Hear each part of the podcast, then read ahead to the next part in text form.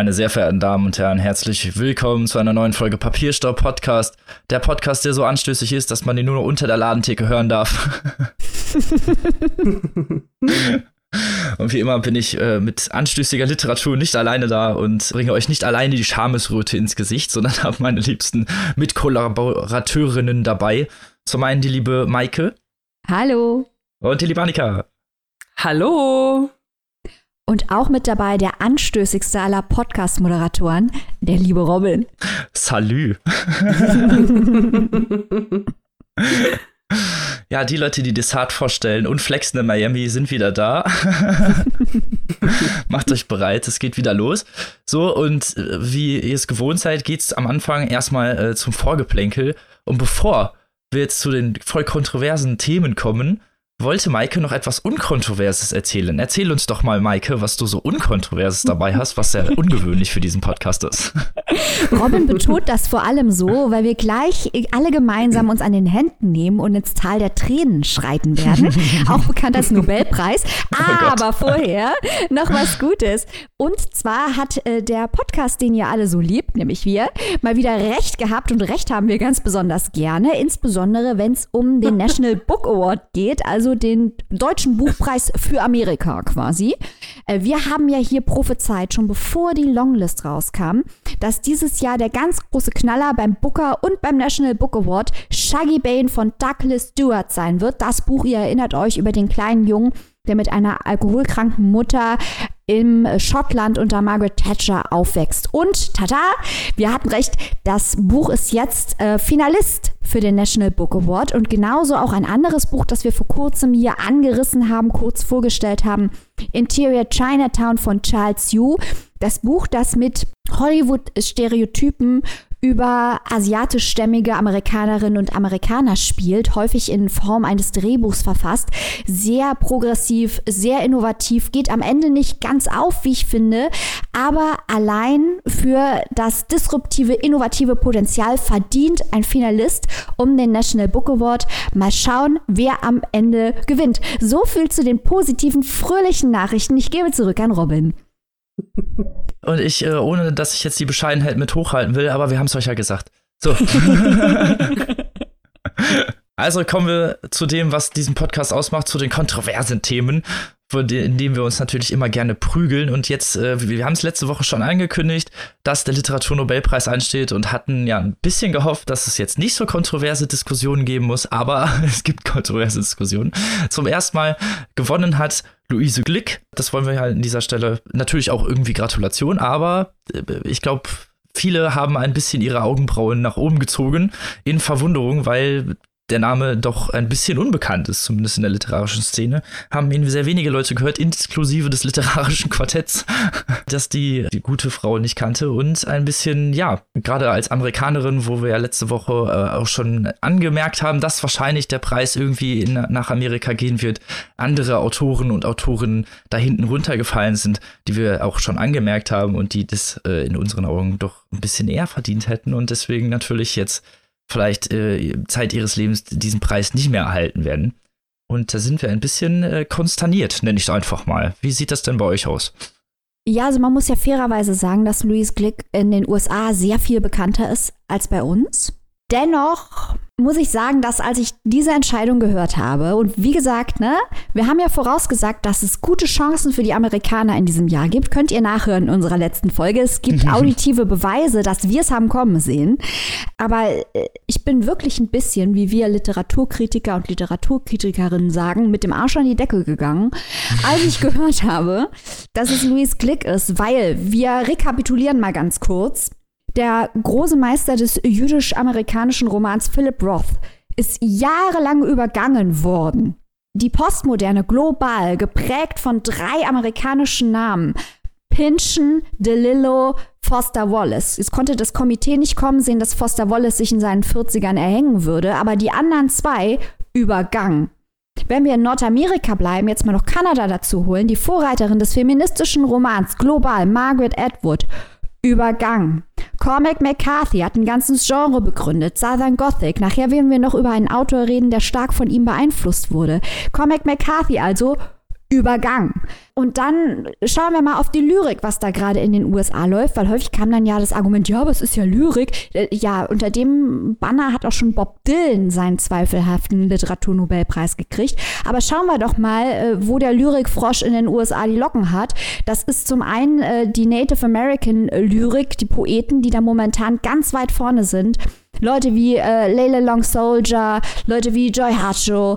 Dann natürlich hat die USA momentan einen der populärsten jungen Poeten und zwar auch wiederum global Dana Smith aus dem Mittleren Westen, der als jüngster Poet jemals den Forward Prize gewonnen hat.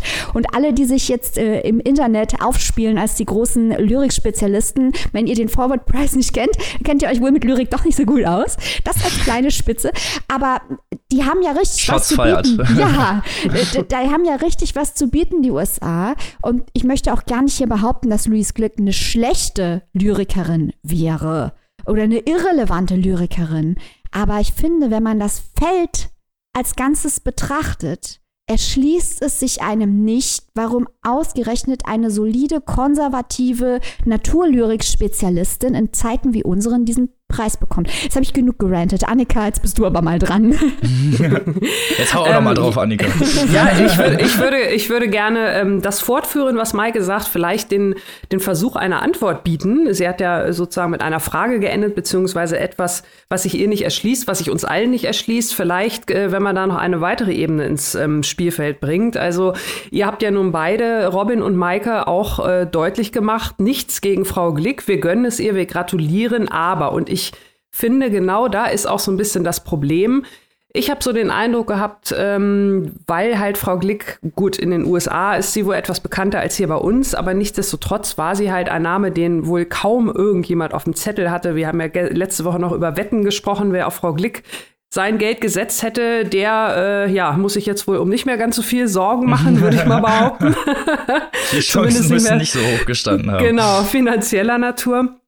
Aber ähm, ja, es ist dann halt unterm Strich so, niemand kann Frau Glick in Anführungszeichen böse sein. Sie ist also eine Kandidatin, die selbst, ja, da kann man jetzt nicht kontrovers drüber diskutieren. Man kennt sie nicht. Sie ist nicht irgendwie in äh, in wie auch immer gearteter Form jetzt so populär wie halt viele andere Namen, die dann möglicherweise größere Kontroversen mit sich gezogen hätten, wenn sie genannt worden wären. Da wäre ja wirklich viel denkbar gewesen von, äh, warum ist es keine Frau, warum ist es keine Person of Color, warum ist es kein Poet, keine Poetin oder ich weiß nicht was. Und nach diesen ganzen Sachen, das hatten wir auch letzte Woche schon erzählt, vor zwei Jahren, die Sek äh, vor drei Jahren, Entschuldigung, diese Sexismusgeschichte, dann letztes Jahr die Handgedebatte, dass man da jetzt also sich so ein bisschen auf den kleinsten gemeinsamen Nenner geeinigt hat, um Kontroversen aus dem Weg zu gehen, was sich in so einem extrem politischen und auch gesellschaftlich veränderten Jahr wie das jetzige doch ja, ein bisschen wirklich äh, sehr, sehr äh, ohne Fußabdruck aus der Affäre gezogen fühle. Also das, das hinterlässt mich doch so ein bisschen mit vielen, vielen großen Fragezeichen auf der Stirn.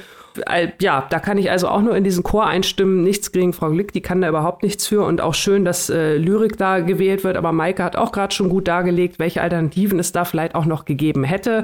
Also für mich ist das so ein bisschen, hat das was mit, mit Schwanzeinkneifen irgendwie zu tun. Und äh, als wenn man weiß ich nicht, vielleicht hat man sich auch gedacht, in so einem Jahr, wo so viel Schlimmes auch passiert ist und so viel Kontroverses auch passiert ist, äh, dann stellt man einfach mal ein bisschen Blumen- und Baumgedichte in Vordergrund. ähm, kann natürlich auch sein, äh, aber ich glaube, da hätte man den Leserinnen und Lesern, die diesem Preis auch entgegenblicken, äh, durchaus auch ein bisschen mehr zutrauen können. Definitiv, da hast du durchaus recht. Also äh, da gebe ich auch vollkommen, also da will ich euch durchaus zustimmen. Ihr hattet es ja beide auch schon gesagt, dass es halt von außen wirkt, als würde der Preis jetzt extra so vergeben, um halt möglichst wenig Angriffsfläche zu bieten. Muss natürlich sagen, man kann mit dieser Verleihung wahrscheinlich nie wirklich allen gerecht werden. Aber ne, auch schon angemerkt, es gab sehr viele Alternativen, die vielleicht auch einfach politisch brisanter gewesen wären oder einfach auch vielleicht ein Statement gesetzt haben. Das wurde hier halt jetzt speziell umgangen. Ich weiß nicht, ob man das jetzt, also man kann das schon als Vorwurf irgendwie deklarieren, weil es halt einfach, wie gesagt, so ein bisschen nach den beiden äh, letztrigen Jahren einfach so ohne Fußabdruck wirkt, einfach das Ganze irgendwie niedrig fliegen zu lassen, um halt nicht äh, in, wieder in irgendwelche Debatten zu geraten, die dann da wieder zu führen, dass man wieder ein Jahr irgendwie Pause machen muss oder sonst irgendwelche Sachen.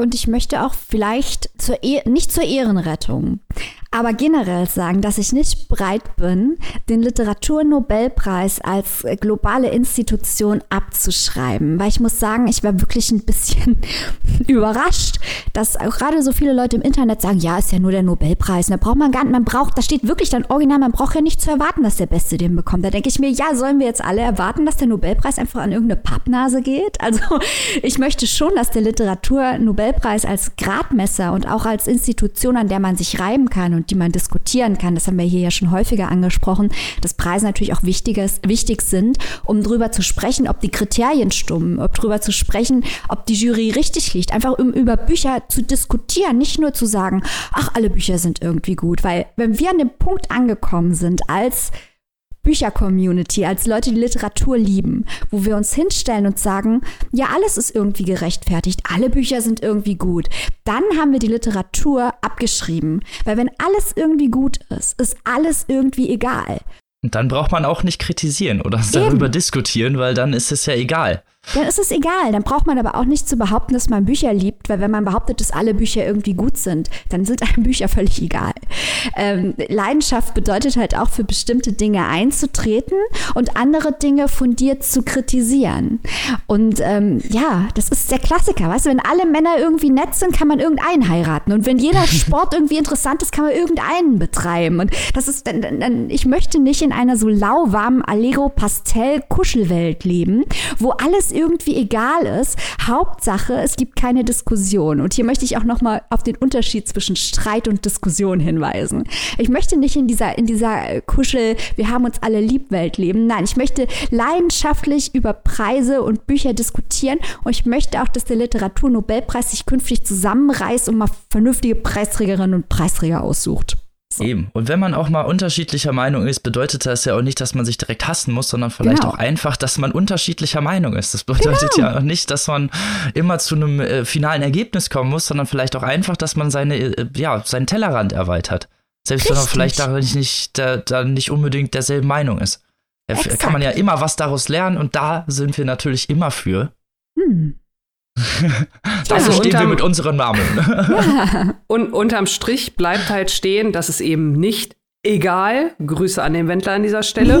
und Maike, äh, ich möchte auch das gerade nochmal das aufgreifen, was du gerade gesagt hast und in diesem Hin äh, Zusammenhang auch nochmal erwähnen, dass ja nur gerade auch der Literaturnobelpreis immer einen Schriftsteller oder eine Schriftstellerin für, für sein oder ihr Gesamtwerk auszeichnet. Also nicht äh, jetzt im Vergleich zu anderen Buchpreisen, die wir auch relativ häufig besprechen, wo es dann wirklich um einen Roman oder um einen Band oder wie auch immer geht, hier werden ja wirklich sicherlich auch Werke im Laufe von Jahren oder Jahrzehnten betrachtet, mhm. wie die sich vielleicht auch in sich verändert haben und immer am Puls der Zeit waren oder auch nicht. Also das ist ja dann, das ist ja auch noch mal so eine Ebene, die was ganz Besonderes zum Literaturnobelpreis bringt und den auch noch mal dann von anderen Buchpreisen abhebt. Ich finde es nämlich richtig. auch. Was sind eigentlich, wie du gerade sagst, Annika, was sind eigentlich die Kriterien für den Literaturnobelpreis? Und klar sind wir hier nicht im Bereich der messbaren Wissenschaft, aber ich finde genau wie du, dass es schon eine Frage sein muss, welchen globalen Einfluss ein Autor hatte. Und sicher haben es da die Amerikaner generell leichter oder die englischsprachige äh, Literatur generell leichter als äh, Literatur aus kleineren Ländern. Aber ich finde, man muss schon, hier haben wir jetzt aber mal einen Fall, wo man wirklich vergleichen kann, weil mit amerikanischer Literatur kennen wir uns jetzt mal aus. Das war zum Beispiel bei Olga Tokarczuk nicht so, da konnten wir nicht so richtig mitsprechen, ob im Vergleich in Polen die wirklich so wichtig ist. Aber hier können wir jetzt wirklich mal mitsprechen. Und da stellt sich halt wirklich die Frage, macht das einen Sinn? Muss dieser Einfluss über Jahre hinweg ähm, und diese, auch das innovative Potenzial nicht eine Rolle spielen, dass jemand mal was Neues macht? Ich finde schon, dass das wichtig ist. Sehe ich ganz genauso. Auf jeden Fall eine andere Frage, die ich mir allerdings auch noch gestellt habe in dem Zusammenhang. Ähm, nicht, dass wir da jetzt irgendwie vielleicht einem, einem Trend auf der Spur sind, der uns nicht ganz so glücklich machen würde. ähm, die Kritiken äh, zu Frau Glick, die ich äh, gelesen habe, auf die ich gestoßen bin, die gehen wirklich auch von bis, also von Überraschungen bis äh, Juhu, wir freuen uns und Lob und alles Mögliche. Es gab aber auch negative Kritik, unter anderem wurde ihre Lyrik wir haben das ja vorhin auch schon kurz erwähnt, äh, die sehr naturbezogen äh, ist, sage ich mal. Die wurde also auch mit dem Prädikat Kitsch teilweise ausgezeichnet. Äh, ich gebe das nur so wieder, das ist jetzt keine eigene Wertung, die kann ich mir an der Stelle nicht erlauben. Aber ich verweise an dieser Stelle darauf, dass wir in unseren Buchpreis Folgen, als wir die Bücher des Deutschen Buchpreises, die Longlist-Bücher besprochen haben. Da sind wir auch bei einigen Rezensionen äh, auf dieses Wort äh, Kitsch in Zusammenhang halt mit unserer Rezension haben wir das genutzt. Und da frage ich mich jetzt wirklich, äh, sind wir da jetzt im Trend auf der Spur oder ist das nur ein komischer Zufall? Geht es vielleicht wirklich, ist es vielleicht wirklich so nach dem Motto, die Welt wird immer schlimmer, wir brauchen einfach noch heimeligeres, noch kitschigeres und äh, wird das dann immer mehr gelesen und wird das immer mehr preiswürdig? Fragezeichen. Ja, ich weiß auf jeden Fall, was du meinst. Es ist so ein bisschen so ein bisschen unheimlich, ne? Ja, genau. Das ist so ein bisschen äh, den kleinsten gemeinsamen Nenner und halt jetzt äh, genau keine Kontroversen wieder rauszuholen. Das ist ja auch mhm. wieder das Gleiche. Das ist, um halt genau dieser Zeit in, in Anführungsstrichen entgegenzuwirken, nennen wir uns einfach mal, indem man dann halt einfach was, wo, wo sich einfach niemand dran aufhängen kann. Aber das ist halt irgendwie langweilig in der Zeit gerade auch, wo halt gerade viele politische Kontroversen aufkommen und es viele Probleme gibt und viele äh, politische Themen so brisant besprochen und auf dem Tablett stehen wie mhm. halt selten vorher. Ähm, und man, man muss ja gar nicht unbedingt immer diesen Begriff äh, politische Themen strapazieren, weil nö. das ja vielleicht auch viele Leute äh, abschreckt so ein bisschen. Also es sind ja in größ größtenteils wirklich gesellschaftliche Probleme, also Dinge, die uns allen jeden Tag irgendwie begegnen, mhm. egal welcher Natur. Allein schon, wenn man wirklich sieht, was wie Corona unser aller Leben auf der ganzen Welt komplett verändert hat. Also wir, wir erleben ja jeden Tag quasi live wird Geschichte geschrieben. Mhm. Aber ich glaube genau, dass das gerade halt aus dieser, in Anführung, also aus dieser Tragödie heraus, aus dieser weltweiten globalisierten Pandemie heraus dann vielleicht auch diese Entscheidung gewählt wurde, einfach ja. weil es halt ne, nach dem Motto, wir müssen ja jetzt nicht noch mehr Öl ins Feuer gießen. Ich glaube auch, du bist da echt was auf der Spur, Annika, diese ähm, Funktion von, von Kunst als Eskapismus. Ja. Dass man ähm, ja. Das gab es vor allem in der Nachkriegszeit, in der Musik damals vor allem auch. Äh, ich ja. kenne kann nicht, ich kenne da keine Künstler mit Namen, aber ich weiß, dass die Nachkriegs Zeit ganz viele künstlerische und kulturelle Dinge der Nachkriegszeit halt einfach genau das auch hatten, so eine eher ja, so unschuldigen Kern. So, ne? Genau, so, mhm. genau, so ein eher ja, unschuldigen, ja. so auch diese die Schlager und das, was alles, das kam alles in dieser Zeit auf, was halt alles, ne, alles eher seicht. Ich finde das auch überhaupt nicht generell verwerflich. Also, äh, mhm. aber die Frage ist halt, kriegt dann sowas, wobei ich will jetzt nicht das alles als komplett seicht abtun, aber die Tendenz ist ja da. Also Stichwort kriegt Robert Seethaler als nächstes den Literaturnobelpreis. also ich meine, das ist ja, worauf Annika angespielt hat. ähm, äh, äh, ist das ist das preiswürdige Literaturschrauben, was wir auf den Deutschen Buchpreis runter irgendwie auch sehr lieben, aber der noch nicht ganz das Niveau des Nobelpreis hat, global gesehen, ähm, ist es wirklich preiswürdig, diese Eskapismus-Literatur, weil sie die Funktion hat, Menschen zu trösten. Ich weiß nicht, mir reicht das irgendwie nicht schwierig. Nee, ja, nee es ist, ja. das sind, man, man darf das ja auch nicht verwechseln, dass in der, Nachkriegszeit, das waren halt ganz andere Verhältnisse, ne? Das waren Überlebensverhältnisse. Mhm. Wir haben halt jetzt mit einer Pandemie zu tun. Klar, das ist niederschmettert und bestimmt auch in irgendeiner Weise Tristesse erzeugend, gerade für die gesamte Gesellschaft, weil man halt einfach viele Dinge nicht mehr tun kann, aber es ist halt noch meilenweit davon entfernt, was ja. halt im Nachkriegsdeutschland oder generell in der Nachkriegszeit abgegangen ist. Vielleicht, vielleicht äh, empfinden wir das ja auch nur so, weil für uns, äh, Maike, du hast es ja auch gerade schon gesagt, äh, diese Art von, von so krassem Eskapismus äh, lesen eigentlich nicht so unseres ist, weil wir da wirklich mehr erwarten. Aber das ist natürlich nur unser persönlicher Geschmack. Nur vielleicht fällt es uns deswegen auch so, so krass auf. Also uns ist, glaube ich, auch klar, dass viele Leute jetzt sagen werden, nur weil die Literatur von Louise Glück äh, still ist und mehr auf Ästhetik abzielt und so ist sie nicht gleich Kitsch. Das ist klar. Mhm. Aber ich glaube, dass es generell diese Tendenz gibt. Also ich meine, wir wollen jetzt nicht komplett abdriften, wir müssen auch zum Ende kommen. Aber es gibt ja diese Tendenz mit ja. äh, Landlustmagazinen und sowas. Ähm, generell nicht nur vom Hintergrund der Pandemie, aber natürlich besonders äh, wegen der beschleunigten, informationsüberfluteten Postmoderne in sowas abzurücken. Und mhm. das ja, ich, ich glaube, man kann den Literaturnobelpreis in diesem Jahr auch äh, vor dieser Folie lesen, aber ich hätte lieber was, ich sage jetzt auch nochmal politisch oder ich sage gesellschaftlich relevant, weil du hast jetzt so recht mhm. darauf hingewiesen, Annika, dass es nicht direkt politisch sein muss, aber gesellschaftlich Relevantes gehabt, wie eben, ja, Pinschen oder so oder Delillo. Ähm, ich ich finde das sehr enttäuschend. Ich finde, der Literaturnobelpreis hat den Shark echt gejumpt dieses Jahr nach der Handgenummer letztes Jahr. Ich weiß nicht, wo das noch hinführen soll, aber eins steht fest, wir bleiben dran. Entweder freuen ja, wir uns wieder, so genau. wie bei äh, Kazuo Ishiguro, das fanden wir ja richtig gut, äh, oder wir regen uns nächstes Jahr hier wieder total krass auf. Wir bleiben und dran. Wir, genau, und wir beobachten natürlich auch den Trend, den wir möglicherweise da im Kulturwandel ausgemacht haben. Genau. Hoffentlich nicht. Aber die Carla Kolumna der Podcasts bleibt dran. so, von eher getrübten Meinungen über bestimmte Preise kommen wir doch mal zu äh, frohen, hoffnungsvollen und zelebrierenden Meinungen von Büchern. und zwar zu Annika. Yay! genau, ja. Fangen wir mal an, beginnen wir unsere heutige Buchrunde. Äh, und zwar fange ich an mit dem Roman Queenie von Candice Carty Williams. Ein Debütroman, den es jetzt seit ja, gut zwei oder drei Monaten auf Deutsch auch gibt, der von einer Engländerin geschrieben wurde, dort auch ähm, in ihrem Heimatland, äh, in der UK sozusagen, für viel Aufsehen gesorgt hat, auch Buchpreise gewonnen hat, viel besprochen worden ist, viel gelobt worden ist. Ja, und ich habe ihn mir jetzt mal für euch vorgenommen und durchgelesen und äh, erzähle erstmal so ein bisschen, worum es da geht. Um Queenie, die titelgebende Hauptfigur hier in dem Buch. Das ist eine junge Frau. Sie ist 25, als wir sie kennenlernen zu Beginn des Romans. Sie ist eine junge schwarze Frau und sie arbeitet in einer Zeitungsredaktion. Und äh, wir erfahren erstmal viel über ihre Familie. Also das Buch lässt sich so ganz grob in drei Teile einteilen.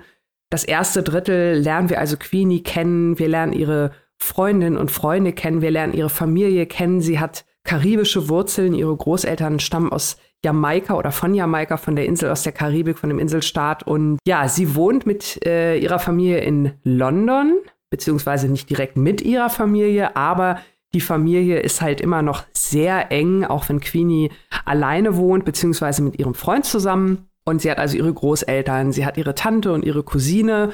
Nur mit ihren Eltern, da erfahren wir am Anfang erstmal nicht, was da Sache ist, nur dass da irgendwas, äh, also dass das Verhältnis nicht so ist wie zum Rest ihrer Familie. Und Freundinnen und Freunde hat sie, wie gesagt, auch. Sie hat zum einen äh, Tom, ihr Partner seit einigen Jahren. Die beiden sind fest zusammen. Sie wohnen auch zusammen. Und das Buch beginnt damit, dass die Beziehung gerade eine Pause einlegt. Äh, oder die beiden verabreden, eine Pause einzulegen. So sagt man es ja immer schön, so sagt es Queenie mehr oder weniger auch. Tatsache ist aber eigentlich, dass Tom um eine Pause bittet, weil er sich über die Beziehung zu Queenie im Klaren werden muss. Da ist wohl einiges vorgefallen. Auch das wissen wir zunächst nicht, als das Buch anfängt. Wir lernen Queenie also kennen mit viel Liebeskummer auf der Suche nach einer neuen Bleibe, weil sie die gemeinsame Wohnung verlassen muss. Und ja, so versucht sie sich also mit ihrem neu gewonnenen, äh, neu gewonnenen Status als Single, auch wenn sie sich ja immer noch als äh, Beziehungspausierende betrachtet, so müsste man wohl eher sagen, und äh, das ist dann auch so der zweite Teil des Romans. Wir erleben Queenie als Singlefrau. Sie ist auf der Suche nach Liebe. Sie stürzt sich in die Welt der Dating-Apps und Verabredungen ohne ja, feste Hintergedanken, so möchte ich es mal nennen, weil die Männer, an die sie gerät, die haben tatsächlich äh, nicht viel Interesse an irgendwas, was mit Beziehungen zu tun hat, sondern es sind tatsächlich eher Männer, die Queenie gebrauchen für den ich nenne es mal so in Anführungszeichen exotischen Kitzel. Also es ist wirklich genauso schlimm, wie es sich anhört. Queenie datet aus bestimmten Gründen, die auch erst im Laufe des Buches erkennbar werden, datet sie nur weiße Männer grundsätzlich und sie gerät halt wirklich in erster Linie an Männer, ja, die einfach mal vielleicht wissen wollen, wie es so ist mit einer schwarzen Frau. Das heißt, ihr merkt schon, äh, da kommen die harten Themen auf den Tisch und nicht nur das, ähm, es ist auch so, dass unsere Hauptdarstellerin Queenie, die man vielleicht am Anfang so als noch so ein bisschen quirky, wie man so sagt, vielleicht so ein bisschen kauzig, so ein bisschen lustig erlebt hat, dass sie sehr schnell in einen Abwärtsstrudel gerät, der zum einen durch diese wirklich schlechten Dating-Erfahrungen verdeutlicht wird, zum anderen aber auch, wie sie selbst damit umgeht, wie sie ihren Freundinnen etwas vorspielt, äh, dass es ihr gut geht, obwohl man schnell beim Lesen merkt, äh, dass das also alles andere als wahr ist, dass sie sich also wirklich ja sehr erniedrigt, um anderen Menschen zu gefallen, um den Männern zu gefallen, mit denen sie sich trifft, äh, um irgend alles Mögliche zu tun, um so ein bisschen Liebe zu erfahren. Äh, ja, man könnte es fast schon wirklich traurig nennen. Und äh, man möchte eigentlich die ganze Zeit, äh, ja, es ist wie, wie das, wie diesen Zug, den man sieht, der auf ein Unglück zurast, der sprichwörtliche, und man möchte ihn irgendwie stoppen. Man, man muss also zugucken, man, man liest so ein bisschen hilflos mit, wie diese junge Frau also ja, immer mehr auf der Suche nach Liebe und, und Geborgenheit und Vertrauen. Also alles das wohl durch diese komische Beziehung zu ihren Eltern und halt auch durch diesen unklaren Status zu ihrem Freund, das ist ihr alles abhanden gekommen. Und äh, auf der Suche nach dem Glück, wenn man es so denn möchte, gerät sie also wirklich äh, immer tiefer hinein in ein wirklich sehr selbstzerstörerisches Verhalten. Das endet wirklich dann an einem sehr tiefen Tiefpunkt, so kann man es sagen. Ich muss da inhaltlich gar nicht viel spoilern. Ich gehe auch gleich noch so ein paar auf, ein paar auf ein paar Beispiele ein. Und der dritte Teil des Buches ja, der behandelt sozusagen dann, wie sie nach diesem absoluten Tiefpunkt in ihrem Leben sich langsam, langsam, langsam wieder aufrappelt, äh, erkennt, was sie sich selbst angetan hat, sich ihre Fehler eingesteht, professionelle Hilfe in Anspruch nimmt und das also auch noch mal unter wirklich ja sehr komplizierten Umständen, denn die Welt, in der Queenie lebt, die Familie, in der Queenie lebt, für die ist also keine Schwäche zeigen und du bist eine taffe junge schwarze Frau und du machst das schon und Queenie braucht aber Hilfe ganz anderer Art äh, und ja, bis sie sich dazu bekennt, auch gegen die Vorbehalte ihrer Familie, ist es halt wirklich ein weiter Weg, der hier in dem Buch aber sehr einfühlsam und sehr gut meiner Meinung nach beschrieben wird. Queenie, das Buch hat äh, ein paar äußerliche Probleme, so möchte ich es mal nennen. Wir haben es nämlich hier mal wieder mit einem klassischen Fall von dem von uns überhaupt nicht geschätzten Missmarketing zu tun. Wir haben da ja schon häufiger mal drüber gesprochen, dass Bücher mit Taglines oder mit Slogans versehen werden, wo man sich dann schon nach wenigen Seiten fragt, äh, haben wir denn das gleiche Buch in der Hand?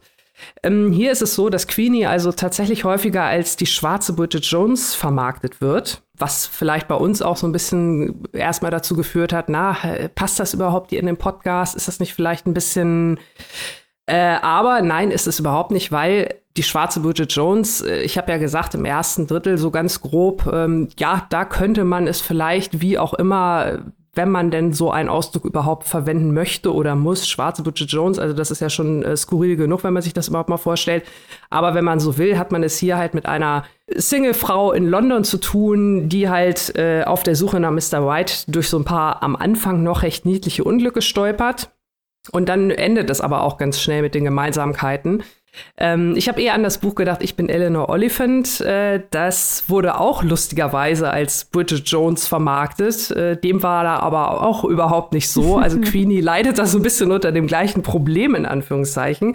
Da kann aber das Buch nichts für und ähm, hat aber natürlich dazu geführt, dass ich einige Rezensionen gelesen habe, die also wirklich jetzt was ganz anderes erwartet haben und äh, dann zu Recht natürlich von diesem Buch enttäuscht waren, weil das halt gar nicht in diese, in diese Ecke geht. Also Queenie, gerade wenn sie ihre Selbstzerstörungsphase anfängt, ist sie wirklich keine Sympathieträgerin. Das muss man ganz klar sagen. Sie ist auch überhaupt kein Vorbild, also ganz und gar nicht. Man möchte sie wirklich immer nur nehmen und schütteln und sagen, Mädchen, tu dir das doch nicht an. Also es ist wirklich herzzerreißend teilweise, das mit anzusehen. Das muss man natürlich ertragen können und, und mögen. Ne? Also kann ich durchaus verstehen, wenn äh, Leser und Leserinnen, da sind wir wieder ein bisschen beim Thema Eskapismus, ähm, auf eine vielleicht äh, entspannte romantische Komödie oder so hoffen und dann mit solchen wirklich brutalen äh, Alltagsrassismen und äh, verbalen Misshandlungen konfrontiert werden, weil das ist wirklich, wirklich heftig, was äh, Queenie da teilweise ertragen muss. Und ich fand es sehr interessant, weil für mich, also ich habe ähm, das Buch sehr viel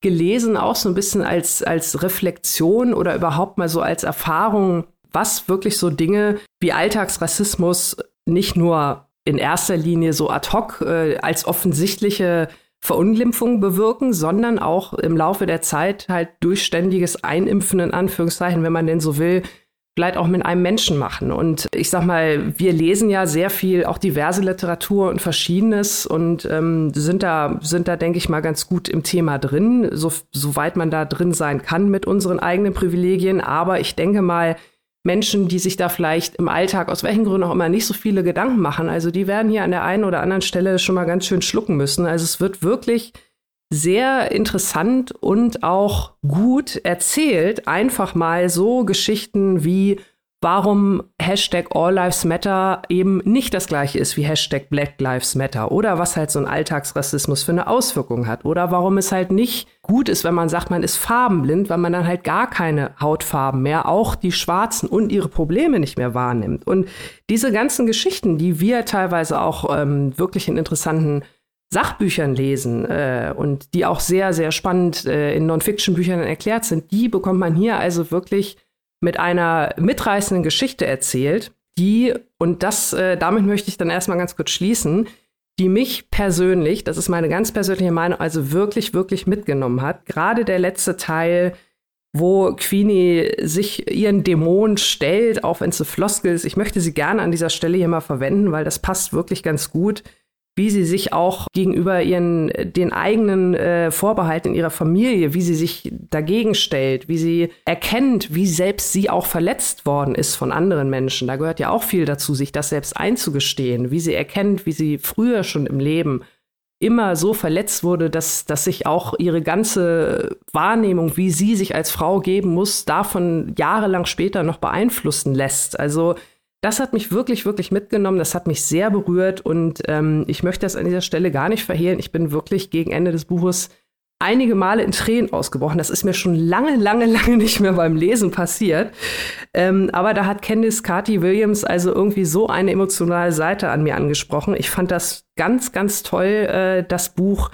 Und ja, kann also wirklich nur sagen an dieser Stelle, ich bin absolut positiv überrascht von diesem Roman und möchte ihn euch wärmstens empfehlen, wenn ihr mit den bereits vorausgeschickten Abers äh, klarkommt und Bescheid wisst, aber das habe ich ja jetzt betont, dass es hier also keine Bridget Jones Geschichte ist, sondern durchaus, durchaus ein äh, wirklich, ja, teilweise brutaler, auch sehr expliziter Bericht, der auch weißen Leserinnen und Lesern so diverse Spiegel vorhält. Also das ist auch nicht immer angenehm. Das muss man natürlich auch äh, bereit sein, sich darauf einzulassen. Das ist leider auch immer noch nicht alle. Aber äh, dann ist das wirklich ein Buch, das teilweise wehtut, aber auch versöhnlich ist. Also bittersweet, bittersüß, wie man vielleicht sagt. Ein schönes Buch. Klingt nach einem wirklich richtig interessanten Roman, gerade wegen der vielen sozialen Themen auch, die da ja. aufgetaucht werden, die ja auch wirklich dann ja, aus direkter Perspektive, aus erster Perspektive äh, porträtiert werden, gerade man weiß es ja auch einfach nicht. Und vielleicht, wenn man, also wenn man in der Perspektive einfach nicht drinsteckt, und es ist auch immer wichtig, finde ich, diese sozialen Themen ähm, weit ufernd auszu staffieren und wenn du sagst, das hat sich hat dich zu Tränen gerührt, dann ist das ja dementsprechend ja. auch brillant umgesetzt worden, äh, weil ich hatte nämlich auch dieses Gefühl oder hatte das auf Instagram gesehen, dass es so ein bisschen als irgendwie so Romantikschmöker weggepackt wird und auch alleine schon diese Aussage schwarze Bridget Jones, also äh, das was wir davon halten, müssen wir jetzt nicht sagen, ne, sowas solche Aussagen, da geht mir die Hutschnur. Mhm. Heute ist voll die Hassfolge, wir regen uns was. ja, ja, Entschuldigung, aber das geht, das kannst du, das ist sowas, das, das macht, das machen halt, das machen halt weiße Kritiker ganz oft irgendwas mhm. nehmen und dann halt einfach so, ja, die Schwarze irgendwas da drauf packen von irgendwas, von irgendwas ihrer eigenen Kultur, was sie kennen und das dann halt irgendwie zu adaptieren, obwohl es ja was ganz Eigenes ist. Und mhm. ach, mh, hm, ich hasse sowas, egal. So, aber es klingt ja nach einem wirklich tollen, kreativen und eigenen und auch individuellen Werk, was für sich selber steht und auch einen individuellen, also individuellen und auch sozial wichtigen Punkt setzt. Und das ist das, was ja irgendwie dieses Buch auch so ausmacht, so wie ich das verstanden ja. habe. Ja. ja. Und das klingt äh, wirklich, ja, sehr lesenswert, auch super interessant, auch generell, glaube ich, für eine sehr große Bandbreite von Lesern. Ich glaube, da kann ja jeder was draus lernen. Ja, ja, also mich hat es auch abgeschreckt mit Bridget Jones. Ähm, nicht, dass ich nicht gerne mal an Weihnachten Bridget Jones gucke und lache. Ähm, nicht, also nicht über sie lache, sondern weil es amüsant ist, lache. Das ist ich möchte es jetzt hier nicht kommen. Ich möchte diese Eskapismus-Filme nicht komplett abwerten, das natürlich, aber ich weiß nicht, ob ich darüber 400 Seiten lesen will. Ähm, und auch Eleanor Oliphant ist für mich immer so ein Abschreckungsbeispiel, weil uns dieses Buch eigentlich auf 400 Seiten erklärt, dass ähm, schwerer Alkoholismus und Depressionen super quirky sind. Was ich jetzt so nicht unter unterschreiben würde. Aber das hier scheint ja sehr, sehr nuanciert zu sein. Und ein Aspekt, der mich noch interessiert ist, offenbar hat ja Queenie einen jamaikanischen Hintergrund. Ähm, mhm. Spielt das eine große Rolle in dem Buch? Und wenn ja, wie wird das denn eingearbeitet? Das finde ich spannend. Ähm, das spielt auf jeden Fall eine große Rolle äh, auf verschiedenen Ebenen. Also zum einen wird auch äh, so ein bisschen die, die Geschichte der Familie erzählt. Also wir erfahren ja auch viel über ihre Großeltern vor allem. Warum das mit der Mutter und dem Vater so kompliziert ist, wird alles im Buch erklärt. Also es sind wirklich viele interessante und auch schockierende Entwicklungen, aber da muss ich gar nichts drüber erzählen. Lest das einfach wirklich, es lohnt sich. Aber, Mike, um auf deine Frage zurückzukommen, die Großeltern erzählen natürlich viel. Die erzählen auch so ein bisschen ihre eigene Geschichte, wie sie aus Jamaika ähm, nach England, äh, in die, in, nach Großbritannien gekommen sind. Ein ganz, ganz großes Thema ist, dass der Zusammenhang zwischen psychischen Erkrankungen, äh, unter denen Queenie ja leidet, die sich ja eingestehen muss, und da der äh, Umgang mit, weil das also wirklich gerade wohl in der karibischen Community, so wird es da erzählt, und ähm, die Autorin Candice Carty Williams hat ja ähnliche Wurzeln, also glaube ich ihr in dem Fall auch äh, natürlich eins zu eins, wovon sie da spricht. Entsprechende Rezension habe ich dazu auch gelesen. Also da wird das ganze Thema psychische Erkrankung oder seelische Gesundheit spielt halt überhaupt keine Rolle. Ne? Das ist totaler mhm. Quatsch. Ne? Und äh, bloß nicht. Und du bringst Schande über uns, wenn du zur Therapie gehst. Also das sind so die ersten Reaktionen bis es tatsächlich einfach, äh, ja, es wird dann gelöst. Äh, auch da will ich jetzt nicht zu viel äh, spoilern, aber da spielt natürlich dann dieser Hintergrund eine große Rolle und auch noch im, äh, in einem dritten Punkt, weil das ganze Thema Gentrifizierung spielt auch eine ziemlich große Rolle in dem Buch. Dieser Stadtteil Brixton in äh, Südlondon, in dem Queenie lebt, der ist also sehr karibisch geprägt oder war es zumindest, als sie aufgewachsen ist ähm, es gibt da eine Szene, da sucht sie also ganz verzweifelt eine jamaikanische Bäckerei, wo sie früher immer mit ihrer Großmutter war und, und um da so ein bisschen die Kindheitserinnerung wieder, ne, die Gerüche und alles, was man so von früher kennt, um das wieder so ein bisschen wach zu kitzeln. Und dann ist da jetzt halt irgendwie so eine äh, so eine Coffeeshop-Kettenfilialen, äh, Dingsbums halt da drin. Und äh, da spielt das natürlich auch eine Rolle, ne? Oder sie trifft dann irgendwie einen Praktikanten von der Arbeit, der in ihrem Viertel da mit Leuten rumzieht, äh, weil er mal sehen wollte, äh, ja, die Kumpel auf der Arbeit haben gesagt, ich muss mir hier das mal angucken, dieses Viertel. Ne? Also mhm. äh, die Exotik der Karibik da quasi mal so ein bisschen betrachten. Also das spielt durchaus da an, an vielen Ecken eine Rolle. Ähm, es kommen auch noch so ein paar andere äh, Geschichten mit dazu. Also die Freundin von Queenie, da ist, sie hat auch eine, eine andere Freundin, die sozusagen eine Person of Color ist, die dann aber eher afrikanische Wurzeln, in dem Fall aus Uganda hat. Also sie hat eine weiße Freundin, eine Kollegin und sie hat noch eine Freundin mit jüdischem Glauben. Also auch da lernen wir noch so ein bisschen auch dieses Multikulturelle, dieses verschieden, mit verschiedenen Ethnien äh, Leben in London so ein bisschen kennen, das halt auch auch immer weiter gentrifiziert wird. Also, aber ja, auf jeden Fall die karibische Geschichte spielt auch eine große Rolle. Und zu diesem Bridget Jones-Vergleich, äh, weil wir da jetzt so viel drauf rumgeritten sind, möchte ich auch noch einmal, einmal ganz kurz anfügen. Jetzt hier Klugscheißerei 101 mit Annika. Äh, also, auch ich habe ja gegen Bridget Jones grundsätzlich überhaupt nichts einzuwenden. Und äh, Bridget Jones, wenn überhaupt, bitteschön, alle Marketingleute, wenn überhaupt, Bridget Jones ist ja nun, wenn man so will, eine moderne, moderne Adaption von Stolz und Vorurteil von Jane Austen. Das heißt, wenn ihr das nächste Mal einen Roman mit Bridget Jones vergleicht, vergleicht, fragt euch doch mal, was das eventuell mit Stolz und Vorurteil zu tun haben könnte. In dem Fall nämlich gar nichts. Und dann könnt ihr euch solche Vergleiche in Zukunft auch sparen. Vielen Dank. Bam. Boom, Andy hat gesprochen, Mike dropped. Ich habe äh, eine kleine Sache noch gerne, die ich zu dem Buch äh, sagen möchte, weil das ist ja auch immer ein beliebtes Thema hier bei uns im Podcast und auch unter uns. Äh, ich habe es ja vorhin auch schon erwähnt. Thema Gentrifizierung spielt eine große Rolle und unter anderem erfindet Queenie den Begriff des Mainstream Millennials. Und äh, sie wird also gefragt, was sie denn unter diesem Begriff versteht. Und sie sagt, das möchte ich kurz zitieren: Du weißt schon, diese Männer. Radfahrer, Strickpullover, liebt Jeremy Corbyn, tut so, als wäre Facebook ihm nicht wichtig, ist es aber. Craftbeer, Startups, Anspruchdenken, liest Bücher von Alan de Button, braucht eine Freundin, die seine Mittelmäßigkeit nicht bedroht. ja, liebe dieses also, dass sich jetzt angegriffen fühlt. So, falls ihr euch jetzt noch gefragt habt, ob dieses Buch etwas für euch ist, ja oder nein, vielleicht konnte dieses kleine Zitat euch da jetzt noch ein bisschen weiterhelfen. Super geil. Sehr nice. Wofür, wo kann man sich das denn erwerben, liebe Annika? Ja, Queenie ist im Blumenbar Verlag erschienen. Äh, ja, Queenie von Candice Carty Williams, habe ich schon gesagt. Übersetzt von Henriette Zettner Shane die unter anderem auch äh, zuletzt The Hate You Give übersetzt hat und dafür ja auch mit einem Preis ausgezeichnet wurde. Also wirklich auch toll übersetzt. Ja, ist erschienen im Blumenbar Verlag, 544 Seiten und das Ganze kostet gedruckt 22 Euro und das keimfreie E-Book gibt es für 14,99 Euro. Das klingt doch vernünftig.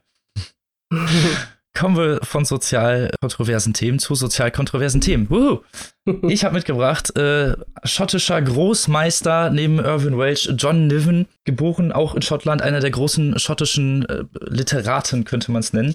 neues Werk, was ich sowieso auch gelesen hätte. Also ich hätte es jetzt deswegen gelesen, weil es John Niven geschrieben hätte, aber ich hätte es auch gelesen wegen des Titels, weil es heißt Die Fucking-Liste.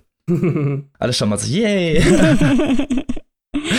Wenn ich euch nämlich erzähle, worum es geht, dann könnt ihr nämlich vielleicht auch schon verstehen, warum das Buch so heißt. Ich fange mal an mit den äh, Grundsätzen, die dieses Buch bestimmen, weil es spielt nämlich 2026 in Amerika. Das, die Zahl mag jetzt so weit wegklingen, es sind aber nur sechs Jahre, nicht vergessen. Und es ist ein Amerika, das von Trump geprägt wurde. Trump hat seine zweite Amtszeit mittlerweile durch, hat nach der Hälfte hingeschmissen, äh, zwischenzeitlich Ivanka als Vizepräsidentin eingesetzt, oh die jetzt die neue Präsidentin ist. Ähm, Robin, ich weiß nicht, ob ich diese Buchrezension psychisch durchhalten werde. Ich bin gerade schon in Ohnmacht gefallen. Ich hab, das, das ist, ich fange gerade erst an. Ich fange gerade erst an. Das wird noch viel schlimmer, Leute. Also, Leute mit zart beseiteten Nerven sollten vielleicht jetzt den Raum verlassen. ja, also zweite Amtszeit als Präsidentin. Äh, sie ist jetzt die Präsidentin de der USA. Ähm, zwischenzeitlich haben äh, unter Trumps Führung, also Donald Trumps Führung, äh, wurde Nordkorea mit, mit einer 200 Tonnen Atombombe bombardiert und hat das gesamte Land in Schutt und Asche verwandelt. Waffengesetze sind komplett erlaubt. Seit, seit einer bestimmten Waffengesetzesänderung darf jeder Amerikaner, egal welche, ob er eine Bescheinigung hat, egal was auch immer, mit Ausweis eine Waffe öffentlich und offen tragen die gesamte Wählerschaft hat sich zu Trump äh, weiterhin geäußert, weil also zum einen, weil Ivanka selbst äh, sich ein bisschen äh, eher an etwas moderatere Themen herantraut, als das ihr Vater noch gemacht hat. Andererseits aber einfach, weil sich das politische Klima im gesamten Land einfach komplett geändert hat. Amokläufe und äh, sonstige Ausfälle dieser Entscheidungen sind an der Tagesordnung und trotzdem, wie wir es auch heutzutage sehen, äh, sind die Waffenfanatiker und vehementen Vertreter dieser politischen Ideologie äh, vertreten diese Meinung aufs äh, allerkrasseste, obwohl die Schattenseiten sehr, sehr deutlich sind. Ein Amerika, in dem man definitiv nicht leben möchte. Donald ist übrigens äh, zwar theoretisch kein Präsident mehr, ist aber natürlich immer noch der Schattenmann im Hintergrund. Seine Frau Melania, nachdem sie sich äh, von ihm trennen lassen wollte oder es Gerüchte darüber gab und sie ein Enthüllungsbuch äh, herausbringen wollte, ist auf sehr mysteriöse Art und Weise verschwunden. Äh, er ist jetzt mit einer 22-Jährigen namens Cindy verheiratet äh, regiert, wie gesagt, das Ganze eher noch so ein bisschen im Hintergrund, tritt natürlich aber immer noch auf Demos auf und diese ganzen Trump-Rufe im Land werden auch immer äh, lauter. Es gibt mehrere Gesetze, die zum Beispiel auch äh, jetzt Einwanderer sofort deportieren lassen. Es gibt eine ganze neue Einrichtung, die nichts anderes macht, als Einwanderer aufzuspüren und mithilfe auch von äh, digitalen, ja, Überwachungsmethoden, Kennzeichen zu überprüfen und damit teilweise auch Gesichter zu lesen und die Immigranten direkt zu finden und sie mit unter, unter gewalttätigen Methoden aus dem Land zu schaffen. Dabei immer auch gerne die Rufe von den Amerikanern, die dann daneben stehen und äh, die dabei auch noch, ja, befeuern und sagen, ja, geht doch zurück in euer Land, obwohl da, wie gesagt, gerade Menschen mit Gewalt des Landes verwiesen werden. Also man kann sich das leider auch relativ gut vorstellen. Es ist natürlich theoretisch eine Dystopie, aber leider auch nicht so wirklich weit von den äh, Ereignissen der aktuellen Zeit entfernt. Natürlich würde man sich das nicht so wünschen und klar ist das natürlich hier ein bisschen Übertreibung, aber so ein bisschen Realität schwingt ja natürlich mit drin. Äh, kommen wir zum Inhalt eigentlich des Buches, weil und, äh, und zu unserem Protagonisten Frank Brill. Frank Brill ist äh, Ende 50, hat drei Ehen durch und zwei tote Kinder zu verzeichnen. Äh, zu Anfang treffen wir ihn, wie er beim Arzt sitzt und ihm ähm, ja, verklickert, dass er Darmkrebs im Endstadium hat und noch etwa drei bis sechs Monate zu leben ohne weitere Behandlung, die Frank auch vehement sofort ablehnt. Also Frank hat absolut nichts mehr zu verlieren ja, er ist auch so ein bisschen der unfreiwillige Pechvogel, nennt man es genau. Man erfährt über die Zeit der Geschichte und über den Zeitverlauf der Geschichte noch mehr äh, über die ganzen einzelnen Schicksale. Aber nur um mal so einen kleinen Ausriss zu geben, seine letzte Frau Pippa und sein Sohn Adam sind auf, zusammen auf eine Grundschule gegangen. Sie war halt Lehrerin, er halt Schüler und äh, wurden beide bei einem Amoklauf umgebracht, äh, bei dem ein ja, Schütze mit einem Sturmgewehr, der irgendwo in irgendeinem Laden gekauft hat, in diese Grundschule reingegangen ist und einfach mal äh, ja, 20 Kinder und acht Lehrer umgebracht hat. Ich musste ehrlich gesagt sagen, ich äh, war so schockiert von diesem von dieser Beschreibung, dass ich als allererstes mal nachgeguckt habe, ob das wirklich passiert ist. Nein, zumindest nicht an der Grundschule, die in diesem Roman beschrieben wird, aber es gab ähnliche Amokläufe bereits in der aktuellen Zeit. Also es ist nicht so weit weg von dem, was tatsächlich passiert ist. Zurück zu Frank, der, ja, wie gesagt, schon ja, nach dem Tod seiner Frau und seines Sohnes in Depressionen verfallen ist und durch diese Tragödie mit seiner Tochter aus früherer Ehe wieder Kontakt aufgenommen hat. Die beiden haben sich angefreundet über die paar Jahre, auch als sie dann aus College gegangen ist und haben wieder ein besseres Verhältnis zueinander. Die ist irgendwann auf dem College von einem jungen Mann schwanger geworden und da die Trump-Gesetze zum anderen, also zum einen starke äh, Waffengesetze äh, rausgebracht haben und zum anderen aber auch ganz, ganz harte Abtreibungsgesetze äh, deklariert wurden, ähm, kann sie nicht mehr abtreiben, obwohl, ja, wie gesagt, dieses Baby auch in ihre Lebensumstände in diese Situation nicht reinpasst, weil sie halt noch nicht, gar nicht fertig ist mit dem College und auch der ähm, ja, nennen wir es mal, Erzeuger kein Interesse daran besitzt, in irgendeiner Weise eine Familie zu gründen, muss sie das illegal äh, in, in einem Hotelzimmer von einer Krankenschwester machen und stirbt bei dieser Prozedur. Also man sieht, Frank ist nicht nur getroffen von, vom Schicksal selber, sondern halt natürlich auch von den politischen Begebenheiten und ist direkt damit konfrontiert. Als Bewältigungstherapie hat er irgendwann die sogenannte Fuck-It-Liste aufgestellt, zu der die, die, die diesen Titel ja jetzt hier ausmacht und die, zu der ich jetzt auch endlich komme. Das sind genau fünf Leute, die auf seiner Liste stehen. Die ersten beiden sind eher persönlicher Natur und die letzten drei äh, sehr politischer Natur. Da er, wie gesagt, auch nichts zu verlieren hat und auch die Waffengesetze relativ locker sind, kauft er sich äh, eine Waffe und zieht durchs Land, um seine Liste abzuhaken, die halt, wie gesagt, eigentlich nur eine Todesliste ist. Also der erste ist dann zum Beispiel jemand, der seinem besten Freund was ganz, ganz Schlimmes angetan hat. Äh, der zweite ist jemand, der äh, seiner ersten Ehefrau was Schlimmes angetan hat. Und wie gesagt, dann werden das halt eher politische Ziele, die er persönlicher Natur eher nichts zu tun hat, aber trotzdem die auf seiner Liste stehen und die in seiner Meinung nach umgebracht gehören, eliminiert also man könnte jetzt natürlich behaupten, er wäre ein Amokläufer in dem Sinne, aber er ist halt relativ gefasst in der Natur und will die Leute auch nicht umbringen. Also er entschuldigt sich auch oft, nachdem er sie erschießt oder er beim Erschießen fühlt er sich nicht gut, sagen wir es mal so. Also es ist nicht so, dass ihm das in irgendeiner Weise wirklich Freude bereitet. Es ist eher was, dass er sich als Liste gesetzt hat und weil, ja, weil, weil er sowieso nichts mehr zu verlieren hat, also fuck it, sozusagen, bringt er dann diese Leute um. Das Ganze ist so, ein, so eine Mischung aus Road Novel, Tragödie und ein bisschen auch Komödie. Also die, die Sachen fließen hier so ein bisschen ineinander. Zum einen lernen wir so ein bisschen das, ja, dieses neue, moderne Amerika kennen, was sich halt, wie gesagt, nicht so wirklich von dem aktuellen Amerika äh, unterscheidet. Alles ist in großen Portionen, Munition wird in Eimern verkauft, Essen wird in Eimern verkauft, die Leute sind äh, oft übergewichtig und medikamentenabhängig, äh, alles ja, ist so ein bisschen dem Verfall zugute getan und es wird so ein bisschen mit, mit dieser ganzen, so einem hohlen Lächeln versucht zu überspielen. Zum anderen ist dieser Alltagsrassismus, der halt auch ihm immer wieder begegnet in Restaurants, auf Parkplätzen, an Tankstellen, wo Leute angegriffen werden, weil sie andere Hautfarbe haben, weil sie äh, augenscheinlich anderer Nationalität äh, besitzen äh, oder in irgendeiner Weise diesen, ja, Rassisten oder diese, diesem rassistischen Ideolo Idiom, dem die Trump-Anhänger folgen, nicht entspricht, äh, sofort mit USA und Trump-Trump-Skandierung äh, äh, weggetrieben wird. Und das ist halt, es ist schwierig zu lesen und es ist auch hart zu lesen, weil Jan Niven so eine sehr direkte, fast konsternierte Art hat, das dem Leser rüberzubringen. Andererseits auch immer mit einem so einem gewissen Augenzwinkern. Also ich kann, man, man kann dem Ganzen, obwohl es halt wirklich sehr, sehr viele Tragödien beinhaltet, die wirklich unglaublich schlimm zu lesen sind. Also wirklich die in, in der Nüchternheit erzählt, die das so griffig und so brutal macht, dass ich wirklich mit Schock vor diesem Buch teilweise gesessen habe. Und an anderen Stellen einfach lustige Sprüche aus. Also Jonathan hat einen unglaublich lustigen und humoristischen Schreibstil und schafft es, diese Tristesse äh, zu ironisieren und das Ganze nicht ganz so düster und dunkel wirken zu lassen, wie es vielleicht auf den ersten Moment aussehen mag.